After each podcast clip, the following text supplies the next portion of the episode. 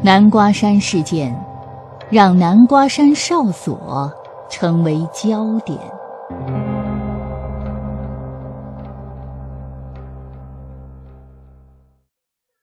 今天给大家带来的是以色列作家马蒂·弗里德曼的作品《南瓜花》。这是一部真正的杰作，是战争史，是个人回忆录，也是政论。二零一六年，美国亚马逊将其评选为年度十大好书之一。这本书讲述二十世纪九十年代一群以色列年轻人驻扎南瓜山军事哨所的故事。他们按照国家需要服兵役，驻守南瓜山，与极端穆斯林组织真主党开展游击战，最终走向悲剧的命运。听完这期音频，我们不仅会为这群深陷悲剧的年轻人唏嘘感慨，还能更深刻的了解中东地区的复杂局势。接下来，请跟随我的声音，走进南瓜山的故事。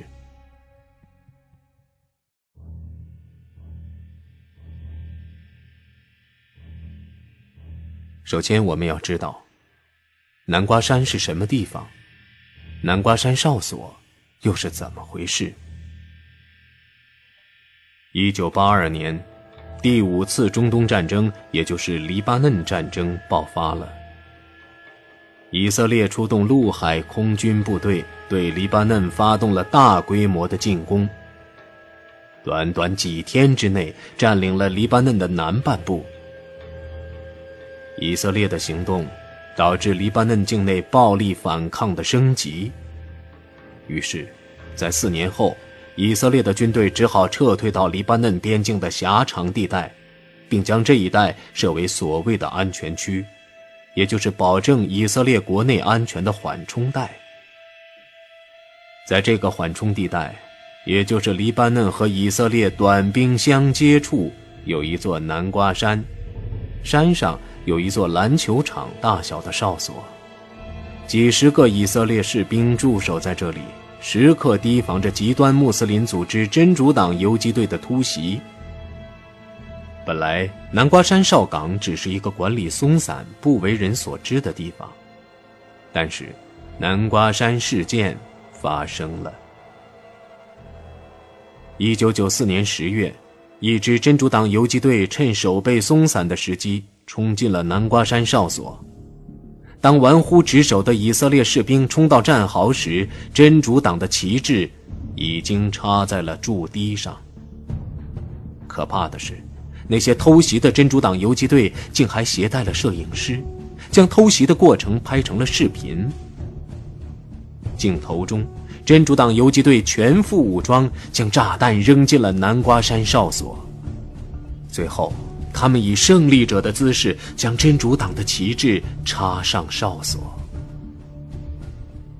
真相如何并不重要，但是媒体的影响力是爆炸性的。在镜头的对焦和渲染下，这不再是一次小小的失败，它意味着以色列军队纪律松懈、军事腐败，它意味着以色列年轻人意志薄弱。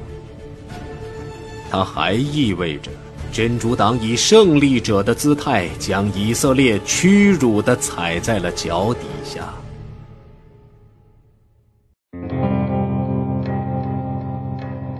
阿维是个新兵，也许以后他会成为作家。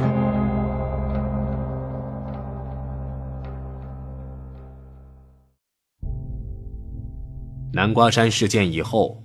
南瓜山哨所成了整个国家关注的焦点。正是在这种情势下，阿维作为一名新兵被派遣到了南瓜山哨所。应征入伍的时候，阿维只有十八岁。一九九四年，阿维抵达南瓜山哨所，哨所里的生活和想象中并不一样。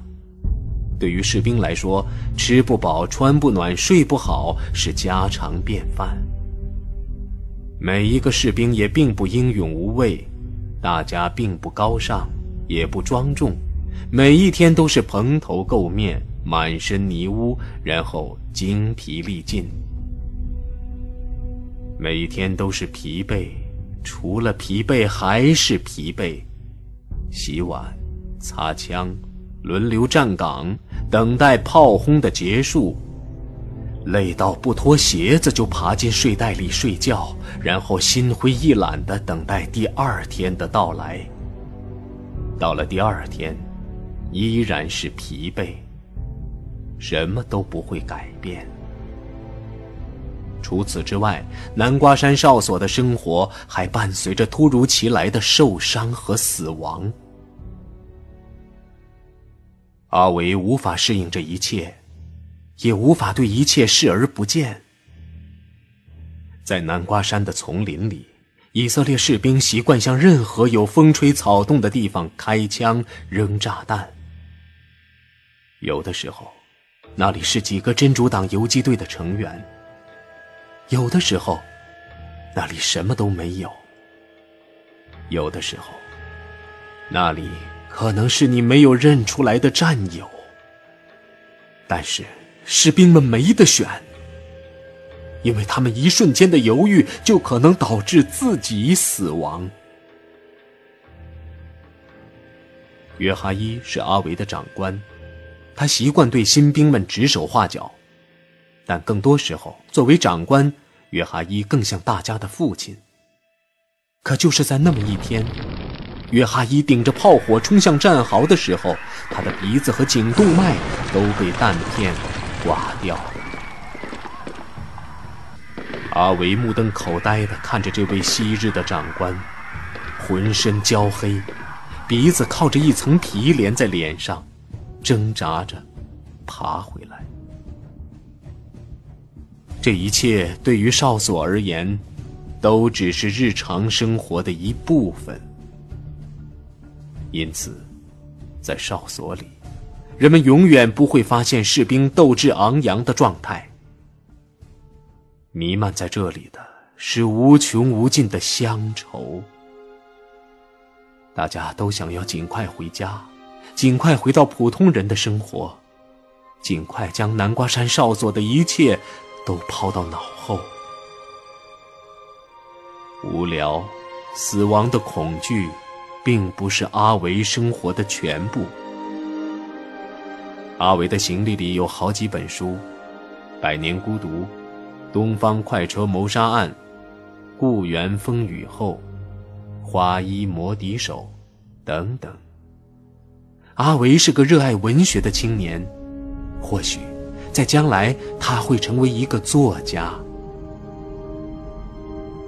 然而，南瓜山上的一切让阿维痛苦万分。他感到所有东西都在瓦解和堕落，在残酷的现场上，生活的道义和原则早就不复存在了。继续生活下去的意义到底在哪里？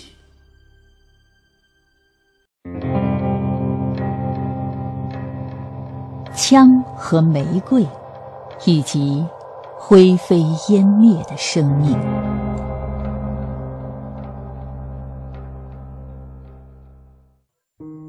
在南瓜山哨所的漫长岁月里，阿伟一直不间断地给司马达写信。司马达并不是阿维的女友，或许司马达在很长时间里都是阿维的梦中情人，但是如今的司马达早已是别人的妻子。但是阿维实在是太痛苦了，他需要一个倾听者。最初的阿维。是一个细致入微的观察者，写信对他来说是写作的一种方式。在信中，阿维用极其生动的文笔描绘着他在南瓜山哨所看到的一切：日出和朝霞，被迷雾所围绕的群山，远处的村庄。山的一边是黎巴嫩的村庄，里边的建筑是典型的阿拉伯式房屋。另一半则是以色列的城镇，分布着欧式建筑，高大的教堂与红色的塔楼清晰可见。阿维还会写他对家人朋友的思念，以及对还没有发生过的爱情故事的憧憬。阿维这代年轻人喜欢枪和玫瑰乐队，喜欢阅读马尔克斯的《百年孤独》和阿加莎的《东方快车谋杀案》，但是他们从未想过会在南瓜山与世隔绝的哨所里与死亡短兵相接。阿伟写信告诉斯马达，等兵役结束，他就要出去旅行。他的目的地首先是欧洲。先去斯堪的纳维亚，然后去爱尔兰，在爱尔兰的小酒馆里叼着烟斗和人聊文学。最后，他要去阿拉斯加，坐在粗糙的木桌上，喝一杯威士忌。然而，阿维生动的观察和想象并没有一直持续下去。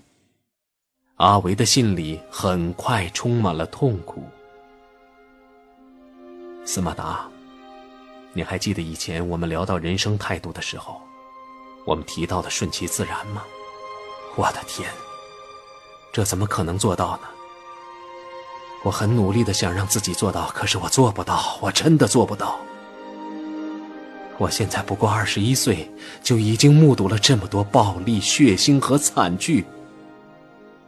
我看到周围人的梦想，转瞬之间就破灭。因为他们的生命就这样灰飞烟灭了。我不知道，我不知道我应该怎么坚持下去。这样的情况直到一九九七年的夏天才有所好转，因为还有三个月，阿维就可以退役了，还有三个月就可以离开这个鬼地方了。那个夏天，阿维去特拉维夫度过了自己短暂的假期。他在外面找了一个房子，和两个大学生一起合租。他们一起清扫房间、摆放家具、挂照片、贴海报，为退伍后的生活做准备。然后，阿维怀着一点心满意足的情感，回到了部队。打算撑过最后几个月的士兵时光。此时的以色列军队已经不敢再用车运送士兵前往南瓜山了，因为去往哨岗的一路上早就被真主党游击队的人布满了炸弹，一个不小心可能就车毁人亡。最后，阿维和他的七十二个战友只能一起搭乘直升飞机回到南瓜山哨岗。然而，悲剧发生了。不是炸弹，不是突袭，谁也没有想到是两架直升飞机因为意外相撞了。阿伟所在直升机的尾部被撞断，残缺的飞机无法保持平衡，从高空旋转坠落。一圈，两圈，三圈。旋转的离心力是这样的巨大，飞机上的座椅从机舱里被撕扯了出来。一切都是这样猝不及防，阿维瞬间被抛向了夜空。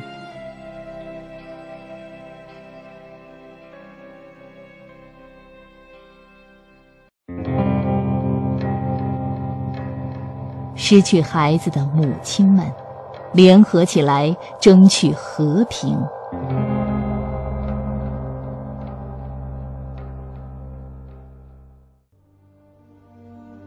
南瓜山上的伤亡一直都是存在的，尽管不是很多，也许是隔一个星期一两个，也许是隔十几天三五个。对于大多数以色列的居民来说，个别的伤亡尽管是沉痛的。但是对于保卫国家来说，或许也是必须的。但是这一次，直升机事故造成的伤亡人数足足有七十三个，全社会都震惊了。大家开始意识到，死亡不再是过往脑海中已经习以为常的其他家庭的不幸，事实上，所有人都可能成为受害者，没人能从战争的魔掌里逃脱。最先采取行动的是四个母亲，这四位母亲，她们都有儿子参军，这个抗议活动也因此被称为“四个母亲”的运动。一个周五，四位母亲在一个十字路口举标牌抗议，他们呼吁以色列从黎巴嫩退兵。他们认为以色列人在黎巴嫩的牺牲是不必要的，他们要让自己的孩子们从危险的战场上回来。还有两个母亲也参加了这次的抗议活动，陪同的还有一名摄影师。大多数过路的司机都觉得这几个女人简直是疯了。当时的绝大多数人都认为以色列在黎巴嫩边境占领一个安全区的行为是正确的。正是因为安全区的存在，才得以保障以色列北部边境的安全。这群疯女人居然想让以色列撤军，他们和卖国贼有什么区别？因此，最初发起抗议活动的母亲们不仅不能引起其他人对事件的关注，还要面对整个社会的不理解，甚至是咒骂。那一年。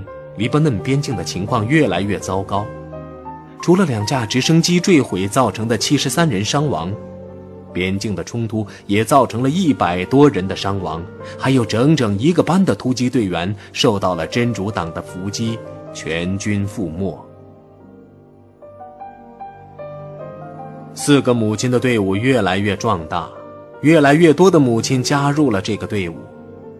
他们在耶路撒冷的总统府门前进行了为期一个月的抗议活动，他们打出标语：“我们正在死去，而你们沉默不语。”渐渐的，人们开始认可这些母亲的意见，越来越多的媒体人开始采访并报道他们。过往的人们也不再以轻蔑的态度对他们恶语相加。情况似乎逐渐往好的方向发展，越来越多的人们听到了他们的声音，越来越多的人开始和他们产生共鸣。这场社会运动确实影响到了政府的政治决策，以色列军队从黎巴嫩边境撤军的提案也开始提上了日程。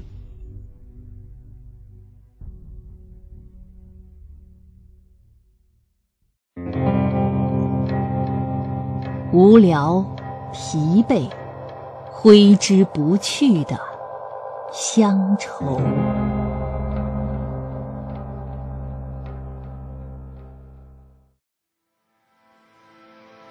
一九九八年初，弗里德曼和他的战友们作为新兵来到了南瓜山哨所。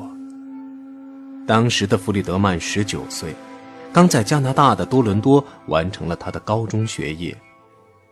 当弗里德曼接到军队的入伍通知时，他并不知道自己将会面临怎样的情况。他所能想到的，最多是待在以色列的海军部队里，在地中海来来回回的巡航。作为新兵，弗里德曼和他的战友们被充分告知了驻守在南瓜山哨所的危险性。穷凶极恶的真主党游击队随时都会突袭。炸弹、炮轰、枪击，这些恐怖的事件随时都可能发生。因此，只要有一名哨兵打响了枪声，所有人都必须立刻到岗。轻机枪、重机枪、发射枪榴弹的机枪，不管是什么武器，都立刻拿到手上进行反击。但是，在弗里德曼看来，这种行动毫无意义，因为通常来说。除了一场伴随着巨响的混乱，什么收获都不会有。就像有一次，一开始是远处隐隐传来一些炮响，南瓜山哨所里所有的士兵都立刻神经质一般的拿起武器，对哨所外的地方疯狂的进行扫射。过了好久，大家才发现根本没有敌人入侵。只是远处的黎巴嫩村庄为了庆祝婚礼，放了一场烟花罢了。可以说，弗里德曼在南瓜山哨所的生活和阿维在这里经历过的没有任何不同，无聊、疲惫，还有挥之不去的乡愁。弗里德曼在南瓜山哨所服役已经两个多月，除了一些大惊小怪的轰炸，什么事情都没有发生。直到这一天。一名侦查员发现了三名真主党游击队员潜入了哨所前面的树林，于是，在连长的带领下，连同弗里德曼在内八名士兵立刻坐上坦克战车，朝着那片树林前进。这是弗里德曼第一次感受到敌人近在咫尺，当然，这并不是什么很好的体验。弗里德曼戴上夜视镜。小心翼翼地观察着四周的情况。突然，夜视镜的边缘有红光一闪而过，弗里德曼还来不及反应，就感觉有什么隐形的力量朝着他的脸重重一击。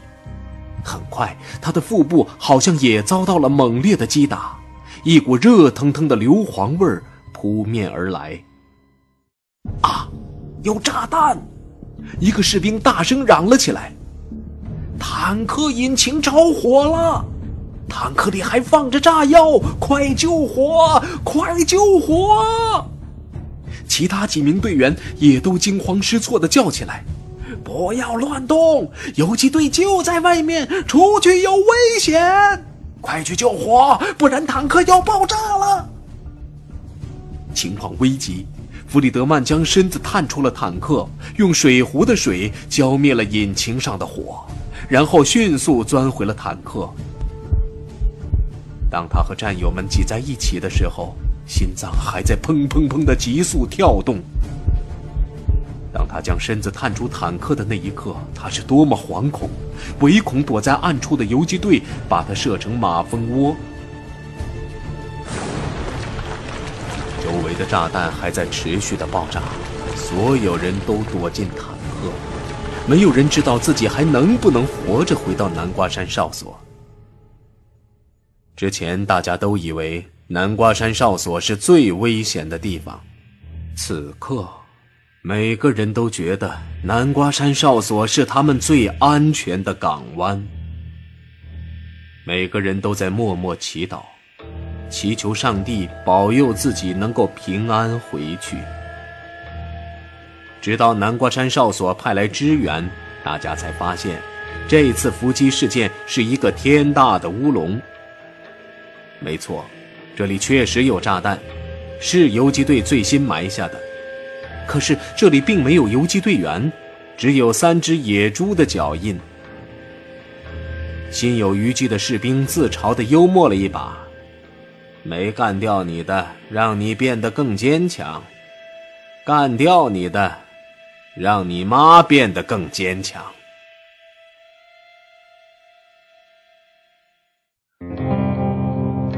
南瓜山的哨岗成为历史，和平依旧遥遥无期。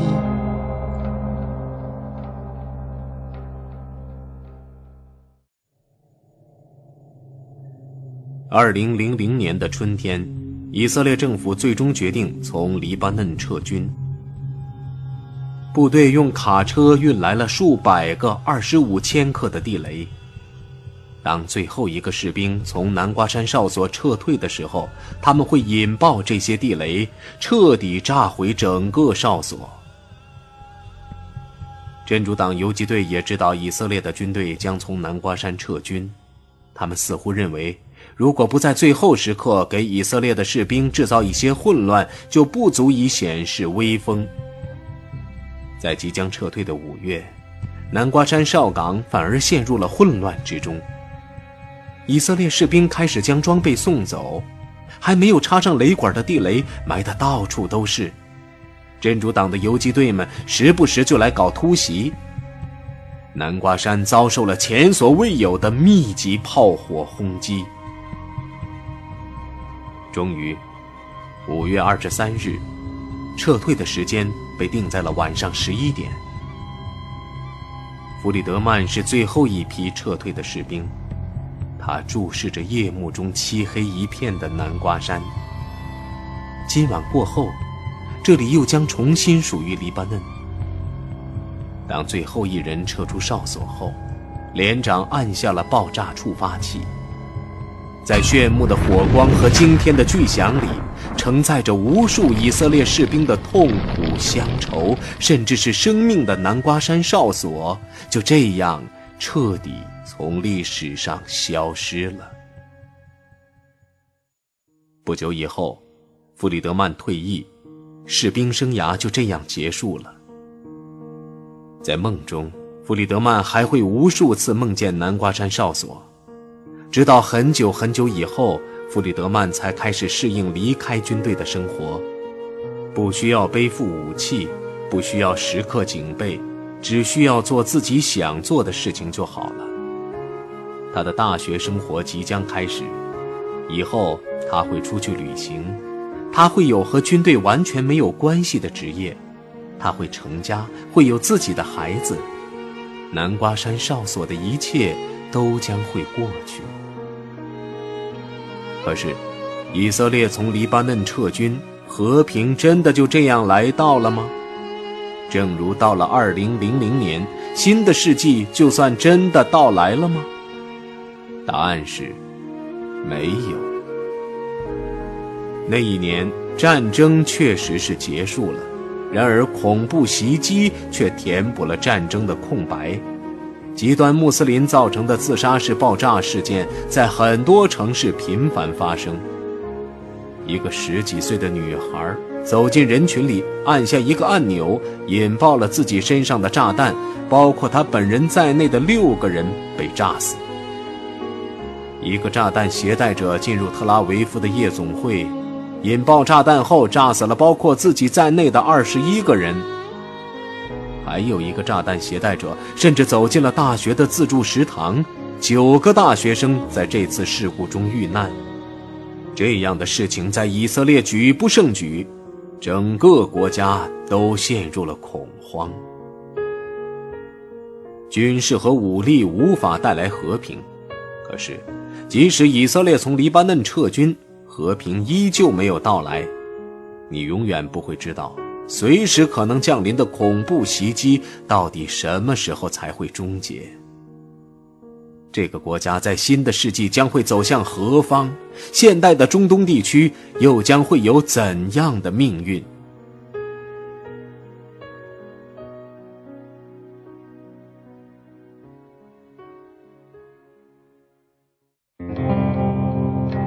你曾经用生命捍卫的一切。都是这么的微不足道。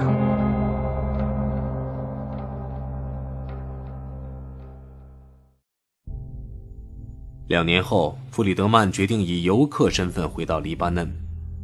这不是一个突发的念头，在弗里德曼还在南瓜山哨所驻守的时候，他就在想：如果一天他能够以游客的身份来到这片安全区就好了。那些他曾经用望远镜侦查过的人们，就会和他面对面相见；那些他曾经用望远镜侦查过的生活，他将一一触摸。或许这样的经历能够帮助他重新建立起对未来生活的希望。多亏了弗里德曼出生于加拿大，让他有一份与以色列完全无关的加拿大护照。与此同时，他还能说一口非常纯正的英语，完全不必担心被人识破。当弗里德曼从加拿大出发，顺利通过黎巴嫩海关的时候，他终于明白，被以色列人视为禁区的黎巴嫩，他的藩篱只为以色列人而存在。首先，弗里德曼游览了黎巴嫩北部，他去了巴勒贝克的朱庇特神庙、蒂利波里的肥皂市场。圣母玛利亚的巨型白色雕塑，也跟着旅游团去了贝鲁特地区以东的群山。一路上，弗里德曼遇见了很多热情的黎巴嫩人，他们都认为他是来自加拿大的游客，互相热情地攀谈着。有些人在他的旅游手册上做上标记，告诉他一定不要错过那些景区。还有一些人甚至留下了自己的邮箱，欢迎弗里德曼去他们的城市游览。弗里德曼撕掉了那些写着邮箱的小纸条，他知道这一切都是谎言。他不是加拿大人，他是以色列人。如果那些热情的黎巴嫩人知道自己以色列人的身份，或许立刻就会用仇恨的眼神杀死他。离开黎巴嫩北部，弗里德曼来到了南部，这里是真主党的领地。相比于繁华的南部，北部显得保守而落后。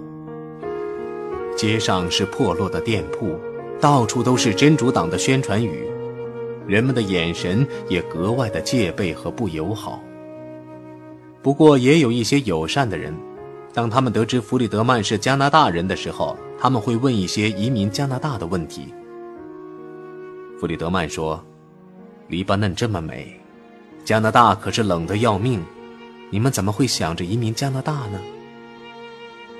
那个人把手放到弗里德曼的肩膀上，如同宣誓一般的说：“黎巴嫩是真主最珍贵的礼物，是他对我们最宝贵的赐予。”但是他又将手指向破落的街道。但是，在这里，你不可能改变自己的命运。离开了小镇，弗里德曼走上了通往南瓜山哨所的小路。最后，他站在了南瓜山哨所的前面。如今，这里只剩下巨大的混凝土碎块和扭曲的金属管，这些都是以色列军队撤退时候引爆炸药的杰作。在西面的筑堤顶上，弗里德曼看到了一面破旧的真主党旗帜，这是在以色列军队撤退之后，真主党的游击队插上的。破旧的旗帜似乎在向人们宣告着：曾经以色列士兵用生命守护的山丘，如今连敌人都不把它放在眼里了。这似乎是士兵们可以获得的一条普遍真理。倘若你有幸能从战争中幸存，并在战争结束后回到你曾守卫过或者占领过的山头；倘若你愿意倾听这些残垣断壁里残存的声音，你就会明白，你曾经用生命捍卫的一切都是这么的微不足道。你就会明白，将你玩弄在鼓掌之间的命运，其实。是你远远不能理解的东西。弗里德曼走下了山丘，南瓜山哨所在他的背面，离他越来越远。他知道，他再也不会回到这里了。本节目由路上读书授权喜马拉雅 FM 独家播出。